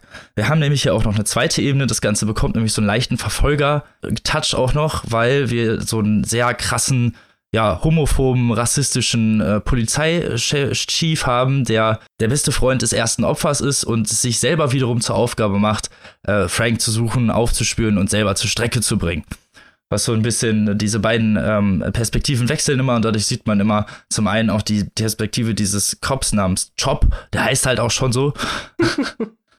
und ist halt auch so, ja, also wirklich dieses äh, Idealbild oder dieses, dieses Abziehbild von so einem äh, rassistischen Polizisten, der zugleich auch noch äh, Pederast ist in seiner Freizeit. Also wirklich so der komplette Antagonist. Und das ist halt so eine in, relativ interessante Ebene, die wir hier zu, dem noch haben, was das Buch ja so ein bisschen auflockert, nenne ich es einfach mal. Zwischen diesen wirklich teilweise sehr, sehr brutalen Szenen, in denen er Leute erschießt, teilweise auch unschuldige Leute erschießt und seine Liste abarbeitet bis zum bitteren Ende. Ich finde, ihr solltet dieses Buch lesen, weil wie gesagt, es hat sehr viele tragische und gleichzeitig auch komödiantische Elemente. Es ist ein sehr interessantes Werk, weil es das Pacing einfach super gut gesetzt ist zwischen den Retrospektiven, auch was seine eigene Familie angeht, dass er immer wieder eingeflossen wird oder an die er dann denkt, was, was er überhaupt erst eigentlich zugeführt hat, wer er ist. Also was zu Anfang so ein bisschen als Pechvogel wirkt oder als wäre er da selber nicht dran schuld, merkt man später, dass er durchaus an vielen Situationen auch irgendwie selber schuld ist. Es, Schuld und Rache spielt hier auch eine große Rolle, was das überhaupt mit einem macht. Und er überlegt auch oft, ob er das Ganze abbrechen soll. Also ist wirklich ein sehr kontrastreicher Mann und stellt aber äh, diese letzte, diesen letzten Hauch von Aufbäumen gegen das System ganz gut dar für jemanden, der da absolut nichts mehr zu verlieren hat. Wow. Also, ja. Also ich möchte hier jetzt gleich mal äh, des Teufels Advokat spielen. Weil für mich klingt das so ein bisschen, ich habe das Buch nicht gelesen, deswegen kann das mhm. sein, dass es natürlich nicht stimmt. Aber für mich klingt es so, als hätte der gute Herr Niven hier auch eine Liste abgearbeitet. Weil klar, das Ganze klingt, als sei es eine politische Satire. Es ist also völlig überspitzt mit Absicht, ja, ja. um halt auf was hinzuweisen. Nur alles, was du jetzt genannt hast, sind ja wohl, also es ist ja sehr leicht für uns Europäer momentan auf Amerika drauf zu hauen. Ich möchte gar nicht sagen, dass Amerikas momentan oder zumindest Teile von Amerika, und das ist worauf ich hinaus will, Teile von Amerika es nicht verdient haben. Aber das sind ja alles diese mittlerweile schon die Tropen, dass die Leute Trump Trump schreien und dass sie Rassisten sind und dass sie zu viel essen und dass die Polizisten gewalttätig sind und das ist so irgendwie so die Liste von dem äh, negativen Stereotyp von Amerika. Wie gesagt, ich möchte nichts sagen, obwohl ich ja, ich habe ja in Amerika gewohnt, ich liebe Amerika, ich bin ein netter Amerikaner, aber ich möchte das alles nicht beschönigen, weil ich finde, Amerika kann echt besser sein als der ganze Scheiß, der da momentan abgeht. Aber so, das ist ja nicht Amerika. Also all das zusammengenommen ist ja nicht Amerika. Das, äh, klar, es ist eine Satire, aber es ist nicht sehr, sehr einfach, all diese Klischees zu nehmen, zusammenzurühren und listenmäßig abzuarbeiten. Da hast du recht, also so, also so zumindest ist mir nicht aufgefallen. Also du hast nicht Unrecht, es ist eine bestimmte Art von Bashing, bestimmt, klar, aber es ist also als, als satirisches Mittel funktioniert es ja gut. Mhm. Ich hätte jetzt nicht das Gefühl, dass er sich an so einer Liste abarbeitet und jetzt alles irgendwie da reinpackt, was ihm gerade einfällt. Also klar, das sind sehr, sehr viele Negativbeispiele, du hast recht. Also äh, ist nicht falsch, aber es gibt auch sehr viele kontrastierende Momente, okay. die das Ganze äh, durchaus zwiespältiger darstellen, als es auf den ersten Blick so scheinen mag. Also es ist jetzt nicht so böse, wie es sich vielleicht von mir äh, angehört hat. vielleicht habe ich dann ein bisschen zu sehr drauf gebasht. Also es, wie gesagt, es gibt hier auch durchaus nuancierte Töne und so und das ist nicht alles so super überspitzt satirisch, wie sich dann ähm, vielleicht äh, jetzt im ersten Moment angehört hat. Okay, weil interessant klingt es auf jeden Fall. Also Satiren, politische Satiren sind ja auch immer hier voll unser Ding, muss man ja dazu sagen. Auf jeden Fall. Also ich äh, muss, muss ganz ehrlich sagen, äh, ich kann mir durchaus vorstellen, Robin, als du angefangen hast mit deiner Rezension und diesen ganzen Inhalt erzählt hast, das ist ja wirklich absolut gruselig und ich, es hat mir schon fast, es hat mich schon fast in den Fingern gezuckt und ich wollte schnell ein Blumengedicht von Luise Glück googeln. So schlimm. Nein, also Spaß beiseite. Ich finde es ich find's ganz spannend, ähm, weil wir ja wirklich sehr, sehr ähnliche Erfahrungen diese Woche beim Lesen gemacht haben. Also wir haben ja wirklich beide Bücher, die so den äh, Finger in viele, viele gesellschaftliche Wunden legen, wobei deins natürlich noch äh, zehn Nuancen äh, mehr den dystopischen Crack aufgedreht hat, so will ich es mal nennen. Klammer auf, äh, leider nicht, nicht so dystopisch wie uns, wie uns, äh, wie wir uns das hier gerne erhoffen würden, Klammer zu.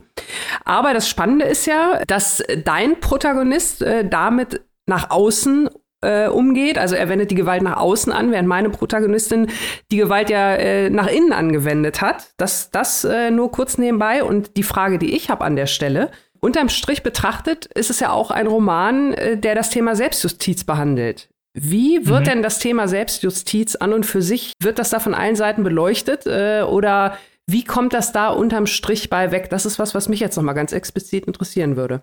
Das ist eine sehr interessante Frage. So also wirkliche moralische Fragen werden in diesem Sinne nicht gestellt, weil wir halt, wie gesagt, nur diese beiden äh, Leute haben. Also zum einen den Protagonisten Frank und den Antagonisten Chop. Äh, der eine jagt den anderen und der andere jag äh, arbeitet halt seine Liste ab. Mhm. Wobei ähm, diese Art von Selbstjustiz in dem Sinne nicht wirklich hinterfragt wird. Also es ist eigentlich so dieses, er hat halt nichts zu verlieren, das ist halt seine Liste und mhm. die müssen halt sterben. So. Und äh, wie gesagt, es ist halt durchaus nuancierter, als man sich das vorher vorstellt, weil auch äh, Unschuldige dabei sterben und er auch Entscheidungen trifft, die ihn auf jeden Fall äh, negativ beeinflussen, die er so äh, vorher definitiv nicht abgerechnet hat. Also ähm, da, da könnte man jetzt vielleicht die Kritik auf jeden Fall drin sehen. Also dass, dass die Selbstjustiz im Endeffekt auch äh, immer super viele negative äh, Auswirkungen hat. Und das ist definitiv was, das der Roman auch porträtiert wenn vielleicht jetzt auch nicht so in direkter Weise, dass er dem Leser sagt, okay, ne, Selbstjustiz ist böse, so siehst du, ja. das kommt, da kommt nichts Gutes bei raus. Nee, so ist es nicht. Es endet halt tatsächlich eher auf einem auf einer positiven Konnotation, je nachdem, für, welche Seite man sich dann halt hinstellt. Ähm. Naja, also ist es, ist es vielleicht dann, äh, soll es, ist es dann vielleicht auch irgendwie so ein bisschen Absicht oder Methode, dass man die Lesenden damit alleine lässt, weil eigentlich ist es ja, also so wie es sich jetzt mal anhört, sind wir mal ganz ehrlich, Hosen runter, Leute.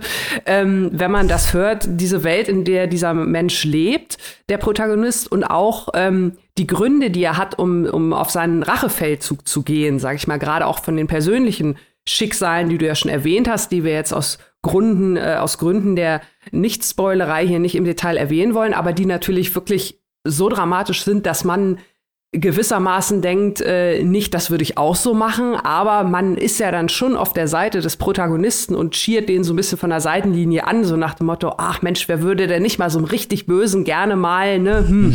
Also Gewalt ist keine Lösung und so weiter und so fort, aber dafür sind ja Bücher da, dass man da vielleicht mal seine eigenen äh, Gefühle entsprechend ausleben kann. Und ist das dann so, dass man, dass man sich als Leser oder Leserin dann irgendwie fragt, ey, Moment mal, also jetzt jubel ich ja hier eigentlich irgendwie Mörder zu, das ist mir vorher gar nicht aufgefallen. Vielleicht ist das ja auch ja. die Methode, die da unterm Strich stehen soll.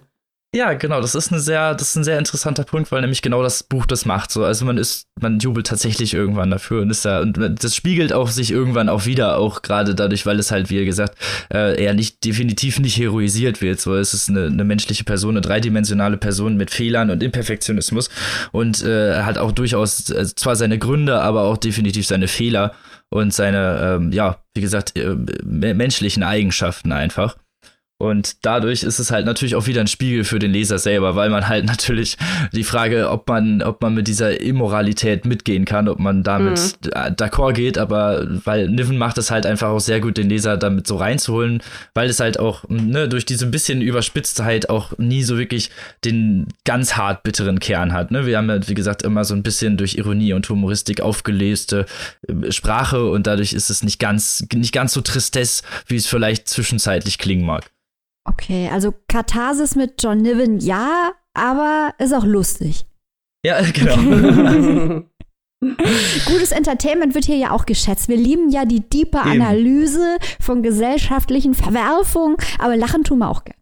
Ja. So ist es. Und es ist halt auch wirklich ein krasser Page-Turn. Also man wirklich, man will wirklich gerne wissen, wie es vorangeht. Wie ich schon vorhin gesagt habe, das Pacing ist unglaublich gut gesetzt, dadurch, dass man halt auch diese zweite Ebene irgendwann durch diesen Cop hat, der dann halt auch wirklich so ein richtiger Antagonist ist, der ist auch mit der Sprache porträtiert, der halt, wie gesagt, auch ständig halt irgendwelche super homophoben, rassistischen Dinge von sich gibt und den man tatsächlich super gerne hasst. Ach, ja, das mögen wir ja auch. ja. Ja, genau. Also das ist, und das ist eine Kunst, so jemanden zu schreiben, ohne ihn halt so überspitzt wirken zu lassen. Mhm. Und das ist halt, finde ich, das, was äh, John Niven hier gut macht. Das ist, ne, die Schotten, auch der Urban Rage, so, die können das ganz gut.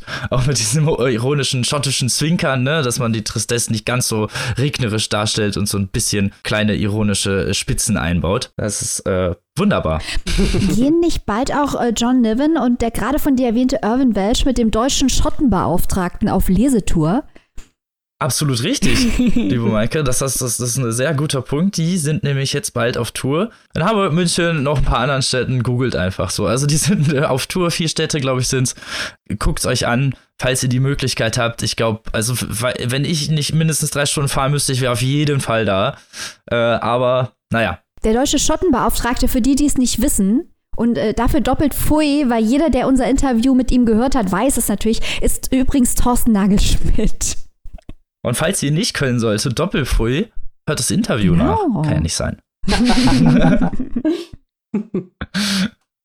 nee, aber die Fucketliste, definitive Empfehlung. Holt euch dieses Buch. Das könnt ihr tun für 22 Euro im Hardcover. oder 15,99 Euro in der keimfreien E-Book-Version. Das ist doch Ab günstig für so viel Entertainment. Ah, definitiv. Auf 320 Seiten bekommt man da super Entertainment herausgekommen. Übrigens im Heine Hardcore Verlag und übersetzt von Stefan Glitsch, der auch äh, Irvin Welch übersetzt und hier eine super Arbeit geleistet hat, die ich hier nicht unterschlagen möchte. Ich wollte gerade sagen, der Name ist bei uns im Podcast aber schon mal gefallen. ja, definitiv. Äh, so ein paar, die kennt man. Ja. und da wir gerade schon so über Irvin Welch reden und kurz mal so geplaudert haben, weil die sind ja gute Freunde, der Nelvin und der Welch. Der Welch ist nämlich auch großer Fan des Buches, was wir jetzt vorstellen, oder was beziehungsweise die Maike jetzt vorstellt. Und da bin ich jetzt schon sehr gespannt, dieser Rezension zu lauschen. Hoppel mal los. ich habe die Öhrchen schon aufgesetzt und das Schwänzchen hinten dran getackert, denn wir reden jetzt über der Tod des Bridget Band Jones. Oh mein Gott, so weit habe ich gar nicht gedacht. Ein Buch wie Bridget Jones. Nein, bitte, Wahnsinn. ich möchte bitte an dieser Stelle nicht mit Bridget Jones verglichen werden. Aber du hast es doch genauso beschrieben. Hab ich nicht dran gedacht, um Gottes Willen. Ah, okay. Das Bild kriege ich nie wieder aus dem Kopf. Robin, du Sack. Okay, also. Wir reden jetzt ganz, ganz schnell über was anderes, nämlich über Nick Cave, der Mann, der sich garantiert nie Häschenohren aufsetzt, obwohl man weiß es nicht so genau. Äh, wir alle freuen uns schon seit langem, über ihn zu sprechen da, und ich glaube, das kann ich hier für uns alle äh, behaupten, wir große Fans seiner Kunst sind. Ihr werdet sicher Nick Cave kennen. Trotzdem werde ich jetzt nochmal das Leben dieses, groß, dieses großartigen Mannes, das natürlich weiterhin zum Glück andauert, aber trotzdem bis zum jetzigen Punkt kurz Revue passieren lassen. Also, äh, Nicholas Edward Cave wurde 1957 in Australien geboren. Er war der Frontman von The Birthday Party und hing mit denen auch in den 80ern erst in London und dann ganz viel in West-Berlin rum. Deswegen hat er auch bei deutscher Kunst ordentlich mitgemischt. Stichwort die einstürzenden Neubauten, Jörg Buttgereit, Wim Wenders. Also da war er ganz vorne mit bei am Start. Später hat er dann die Bad Seeds gegründet, beziehungsweise das Projekt Nick Cave and the Bad Seeds. Und selbst die Leute, die sich nicht so für Nick Caves düster melancholische Musik interessieren, kennen garantiert seinen großen Hit mit seiner Landsmännin Kylie Minogue, Where the Wild Roses Grow. Aber Nick Cave macht nicht nur Musik und Filmmusik und alles mögliche andere, was man sich so vorstellen kann, sondern er schreibt auch Bücher. Er ist ein großer Lyriker. Er ist ja auch berühmt für die Qualität der Texte seiner Songs. Er ist ein großer Songwriter. Und inspiriert vor allem in der frühen Phase seines Songwriting war er vom äh, Deep American South. Und hier sind wir schon direkt beim großen Helden unseres Podcasts, ähm, Cormac McCarthy. Denn das erste Buch, das Nick Cave geschrieben hat, beziehungsweise der erste Roman, vorher hat er schon ein Buch herausgebracht, aber der erste Roman, And the Ass Saw the Angel, also Und die Eselin sah den Engel, ähm, behandelt es heißt Eselin, Robin. Hör auf zu kichern. Nein, ich weiß, ich kenne die Übersetzung. Das, ist wie mit Bitch, das heißt nicht nur. Ich, nein, ich weiß, aber es ist halt so geil, die Übersetzung, weil du liest es halt auf Englisch und das ist halt ein Wortwitz und dann auf Deutsch so, hä? Man versteht das gar nicht mehr ah, wir lassen uns hier kein Gag entgehen. Und so muss das auch sein.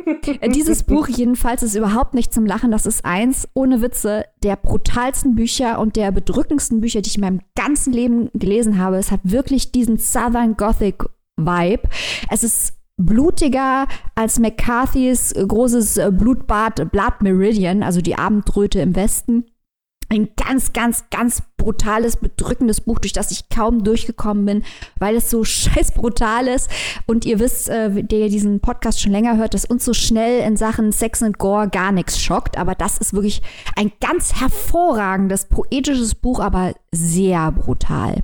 Wir reden jetzt aber nicht über Und die Eselin sah den Engel, sondern über äh, den Tod des Bunny Monroe, wie gesagt. Das ist insgesamt schon sein fünftes Buch, aber erst sein zweiter Roman. Äh, wurde zuerst 2009 auf Englisch äh, veröffentlicht. Das gibt es jetzt in einer Neuauflage. Deswegen ist es trotzdem ein brandaktueller Titel, auch wenn er schon länger erhältlich ist. Äh, das Buch spielt in Brighton Ähm, Nick Cave wohnt jetzt mittlerweile in Brighton mit seiner Frau und ähm, seinem Sohn. Vor gar nicht allzu langer Zeit ist ja leider eines seiner Kinder bei einem tragischen Unfall, ähm, Arthur, als er 15 war, verstorben. Hier geht es um einen Handelsvertreter mit dem, ihr ahnt es, Namen Bunny Monroe.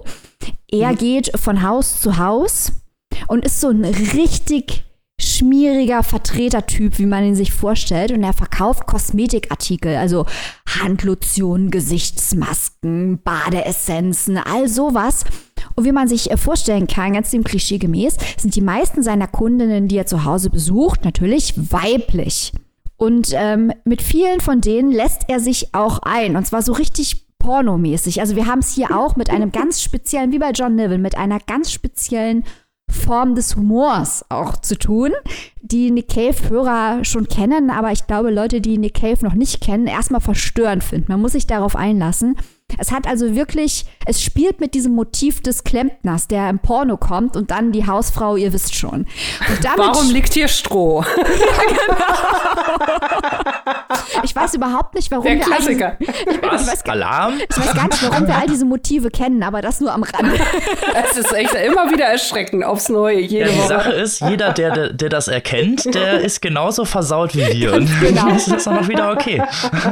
Das gehört doch auch zur Gegenwartskultur, Mensch. Richtig, das ist auch eine Art von Kunst. Ich rede jetzt einfach weiter, bevor die Leute dieses Statement hinterfragen. Genau, ganz schnell. Also, Papierstau-Podcast hält die Pornokultur hoch.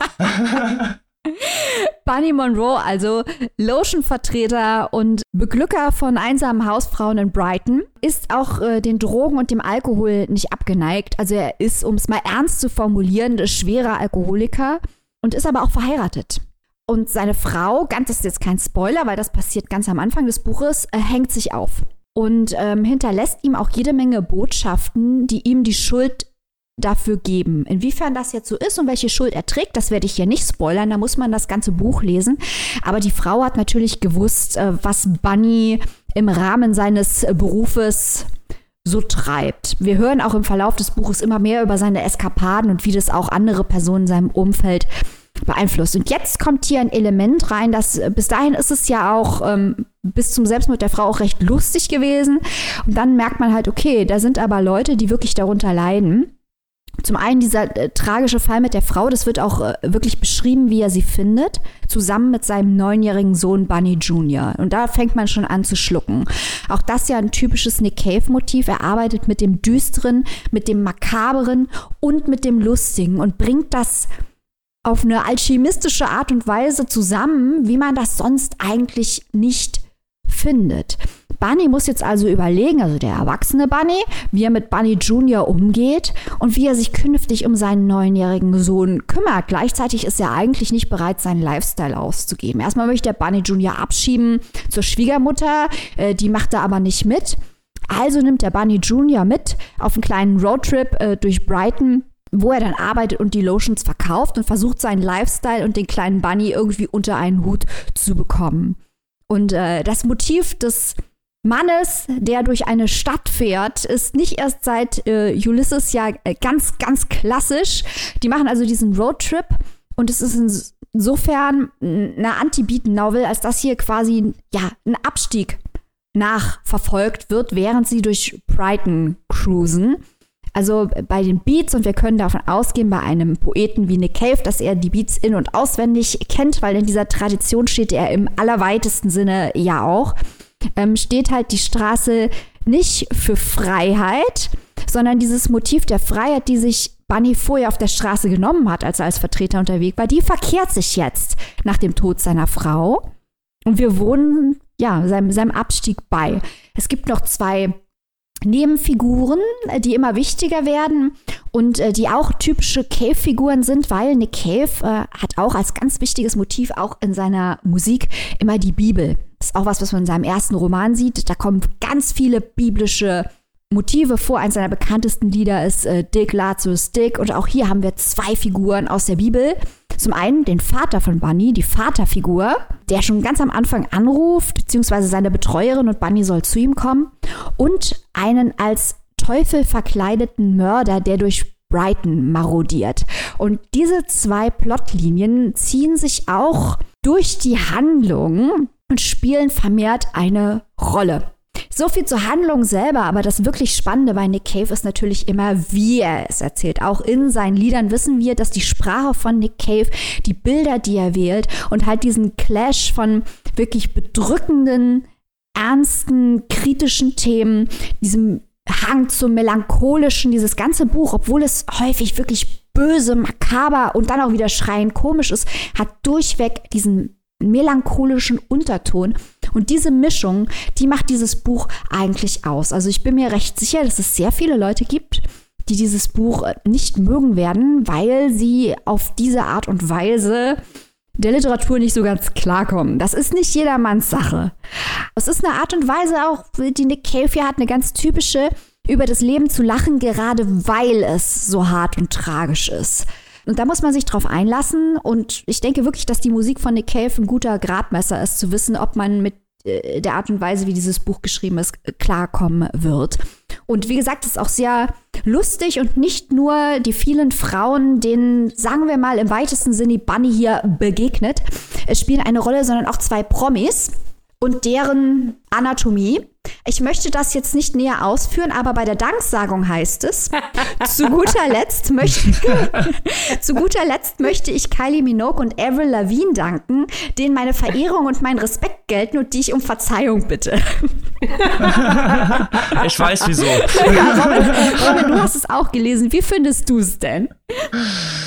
Oh ja, also ich kann wirklich alles unterschreiben, was du gesagt hast. Also genau diese makabere, mit diesen humoristischen äh, Elementen gemischte, ja, Mosaik könnte man ja fast sagen, ist ja so ein, so ein richtig heftiges Abstiegsbild auch. Wie du schon gesagt hast am Anfang, äh, man lernt ihn ja kennen und er ist halt so der Vorzeigesexist äh, par excellence. Mhm.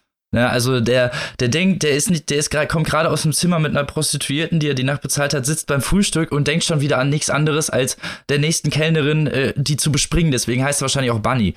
So, weil er halt nichts anderes macht, als irgendwelche Leute zu bespringen. Ja. So, das ist so, das ist einfach nur ein Rammler. So. Und genau das ist aber seine ganze Ideologie und so ist die Sprache halt auch. Und das fand ich so ein bisschen verstörend, gerade wenn man dann halt, wie du schon sagst, auch diese harten Themen mit Depressionen mit seiner Frau und das Zurücklassen des Kindes, äh, der halt, der hat auch irgendeine Krankheit und dem tun dann am Anfang irgendwie die Augen weh. Und das Einzige, was er macht, ist halt einfach zu hoffen, dass der Vater überhaupt sich um ihn kümmert und ihm äh, Bier zu bringen. Also das war das sind so heftige Bilder und so heftige Kontraste, die da halt auch ge gebracht werden. Ich fand's super, aber wir, ne, dass wir so mit so sehr kontrastierenden Werken gut einhergehen und ne, natürlich auch sehr große Freunde dieser Beat- und Gonzo-Geschichten sind, dass uns das gefällt, ist natürlich klar. Aber wie gesagt, man muss natürlich auch mit dieser sehr makaberen Welt irgendwie klarkommen, weil das auch echt harte Tristesse ist, die da halt auch so wirklich üblen schwarzen Humor trifft, den Nick Cave hier porträtiert. Und ja, Avril Lavigne und Kylie Minogue, ähm, weil danach weiß man auf jeden Fall Dinge, die man vorher nicht wissen wollte.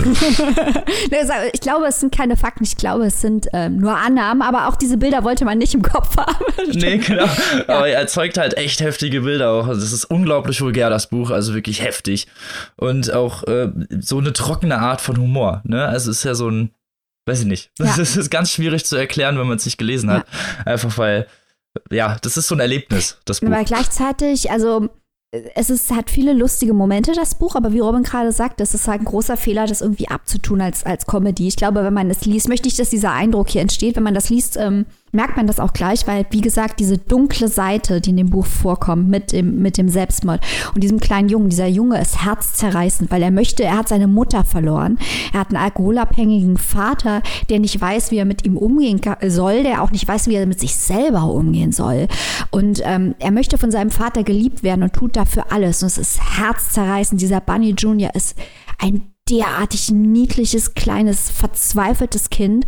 Dann im Kontrast mit diesem hedonistischen Vater, ähm, da entstehen wirklich sehr viele verstörende Bilder. Die Bilder sind sehr stark. Und um es mal generell zu sagen, dieses Buch ist sehr viel leichter verträglich als Und die Esel in seinen Engel. Aber es ist halt trotzdem äh, ganz schön harter Tobak, weil Nick Cave keine Gefangenen nimmt. Das ist nichts für die zart beseiteten. Aber es ist gleichzeitig, die Sprache ist sehr gut gewählt. Nick Cave hat einfach eine gute lyrische Sprache. Die Bilder wirken halt auch so extrem, weil sie so gut gezeichnet sind. Man hat die ganze Zeit das Gefühl, man ist dabei, auch wenn man lieber nicht dabei gewesen wäre, an vielen Stellen. Und äh, es ist so eindrücklich und auch ein echter Page-Turner und ich hatte wirklich, mich hat es natürlich interessiert, was mit äh, Bunny Senior und Junior passiert und deswegen habe ich es gelesen. Aber ich bin allein schon wegen der Sprache und der Bilder dran geblieben, weil ich wusste genau, da kommen jetzt noch mehr eindrückliche Bilder und noch mehr gut gezeichnete Personen. Also auch wenn man zum Beispiel die Freunde von Bunny, wie gut die gezeichnet sind. Man kann sich das richtig vorstellen. Und das alles durch die Linse von Nick Cave zu sehen, sehr, sehr beeindruckend. Ich finde, Nick Cave könnte, er hat ja letztens ein lyrisches Langgedicht äh, veröffentlicht, den äh, Sickback-Song. Aber ich finde, der könnte noch ein paar mehr Romane schreiben. Finde ich auch. Hm. Da bin ich auf jeden Fall bei. Wie du schon sagst, auch so überhaupt keine Illusion, auch, ne, gerade was so diese Gesellschaft angeht und auch so diese wirklich toxische Männlichkeit, die ja auch einfach so komplett, ja, hehlfrei porträtiert, die ja wirklich so, also, ne, wirklich auf ihre Grundfuße des Toxischen äh, gesetzt wird, ohne da irgendwie zu versuchen, das irgendwie zu, ja, vermischen oder zu äh, nebulisieren, um da jetzt irgendwie eine Art von, äh, ja, Hintergrund reinzubringen, der da gar nicht hingehört. Ja, wobei man sagen muss, also Bunny ich würde mal argumentieren, und hier sieht man auch, wie äh, hier die verschiedenen Ebenen aufeinanderstoßen, was dieses Buch so reizvoll macht. Bunny ist ja nicht als eine realistische Figur angelegt. Also der ist ja nicht, der ist ja eine, eine satirische Figur. Ähm, als wir, oder sagen wir es so, er wird als satirische Figur eingeführt, was dann Nick Cave die Möglichkeit gibt, die Figur zu brechen und zu ändern, um mit dieser Satire selbst zu spielen. Das war so ein kleines bisschen mein Bedenken, ob Niven dazu in der Lage ist, zu sagen, ich habe hier jetzt eine satirische Figur, aber aus der mache ich im Verlauf der Geschichte mehr als ihr Klischee. Weil ich ja genau mit diesem kommt da Klempner, liegt hier Stroh-Klischee spiele am Anfang. Und dann demontiere ich das im Verlauf des Buches komplett. Und das ist, was Nick Cave hier macht, weil Nick Cave verdammt schlauer Hund ist.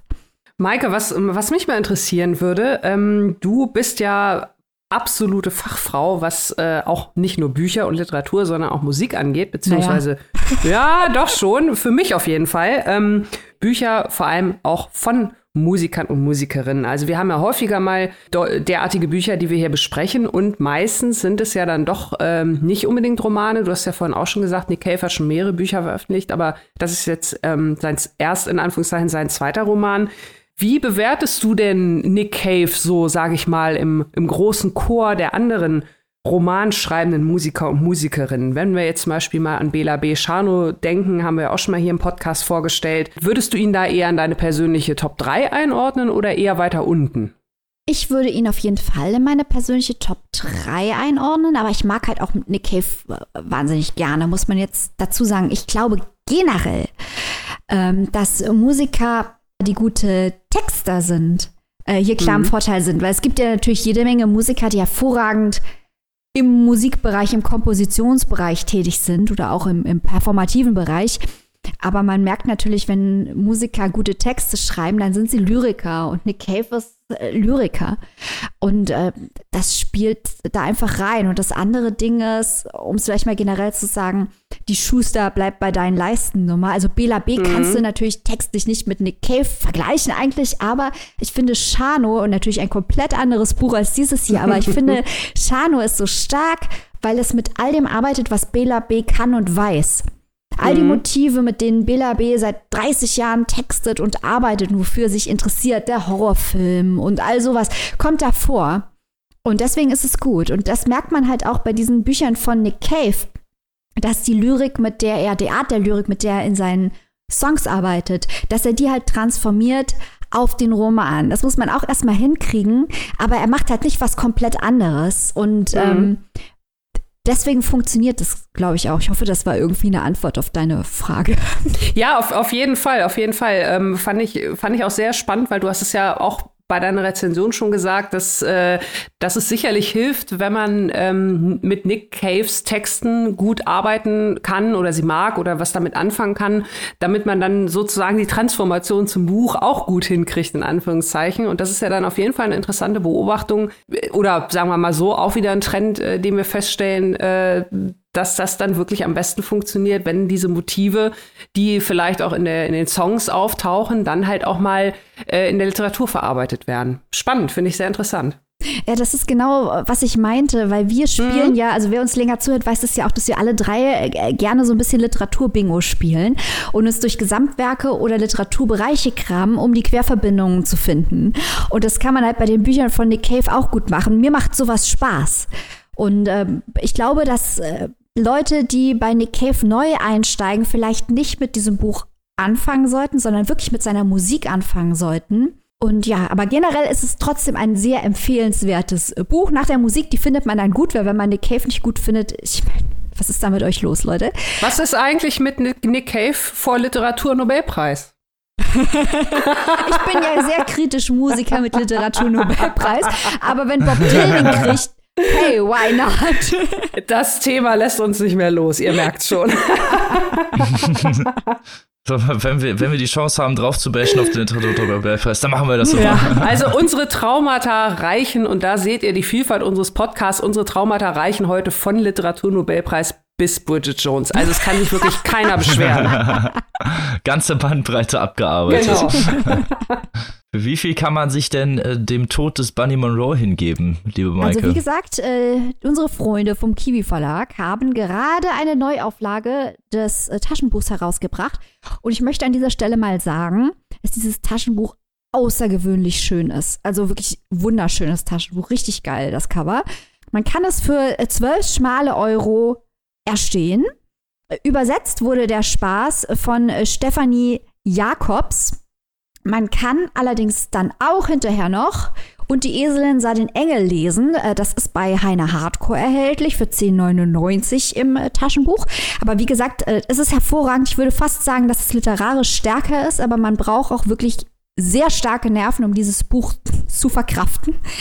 Aber wenn ihr bei dem allen noch nicht so sicher seid, dann hört euch erstmal Nick Cave an. Und dann möchte ich noch empfehlen, darf ich auf keinen Fall versäumen, Nick Cave hat ein, nennen wir es mal Projekt, das heißt The Red Hand Files. Das kann man abonnieren bei ihm auf der Website. Dann kann man Nick Cave Fragen stellen. Also man kann alle Leute auf der ganzen Welt können ihm alles fragen, was sie möchten.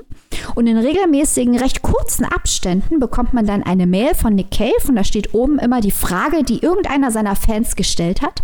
Und Nick Cave beantwortet diese Frage dann. Das ist häufig sehr persönlich. Er redet dann über den Tod seiner Mutter. Er redet über seine Zeit in Berlin. Er redet über einzelne äh, Bücher oder Texte und warum er sie geschrieben hat. Und in diesen äh, E-Mails kommt raus, was er für ein Mensch ist, was er für ein mitfühlender, intelligenter Mensch ist. Und ich muss sagen, immer wenn ich so einen Mail von Nick Cave in meiner Inbox sehe, dann freue ich mich und lese die direkt. ich kann euch also empfehlen, äh, allen da draußen, Einsteigern und Fortgeschrittenen ähm, auf Nick Caves Homepage die Red Hand Files zu abonnieren. Das ist ein ganz, ganz tolles Projekt. Und mit dieser schönen Empfehlung entlassen wir euch jetzt in die Woche. Ihr dürft jetzt losrennen und die Bücher kaufen oder mit eurem Finger ganz schnell auf euren äh, digitalen Screens rumklicken, um euch das zu besorgen, wie auch immer. Und äh, damit wünschen, äh, damit kommen wir zu, schon zum Ausblick auf nächste Woche, was euch da Schönes erwartet an Werken. Wir haben nur ein kleines Potpourri, denn, ne, äh, das kann ich ja schon mal verraten, es steht, es ist die letzte Buchpreisfolge.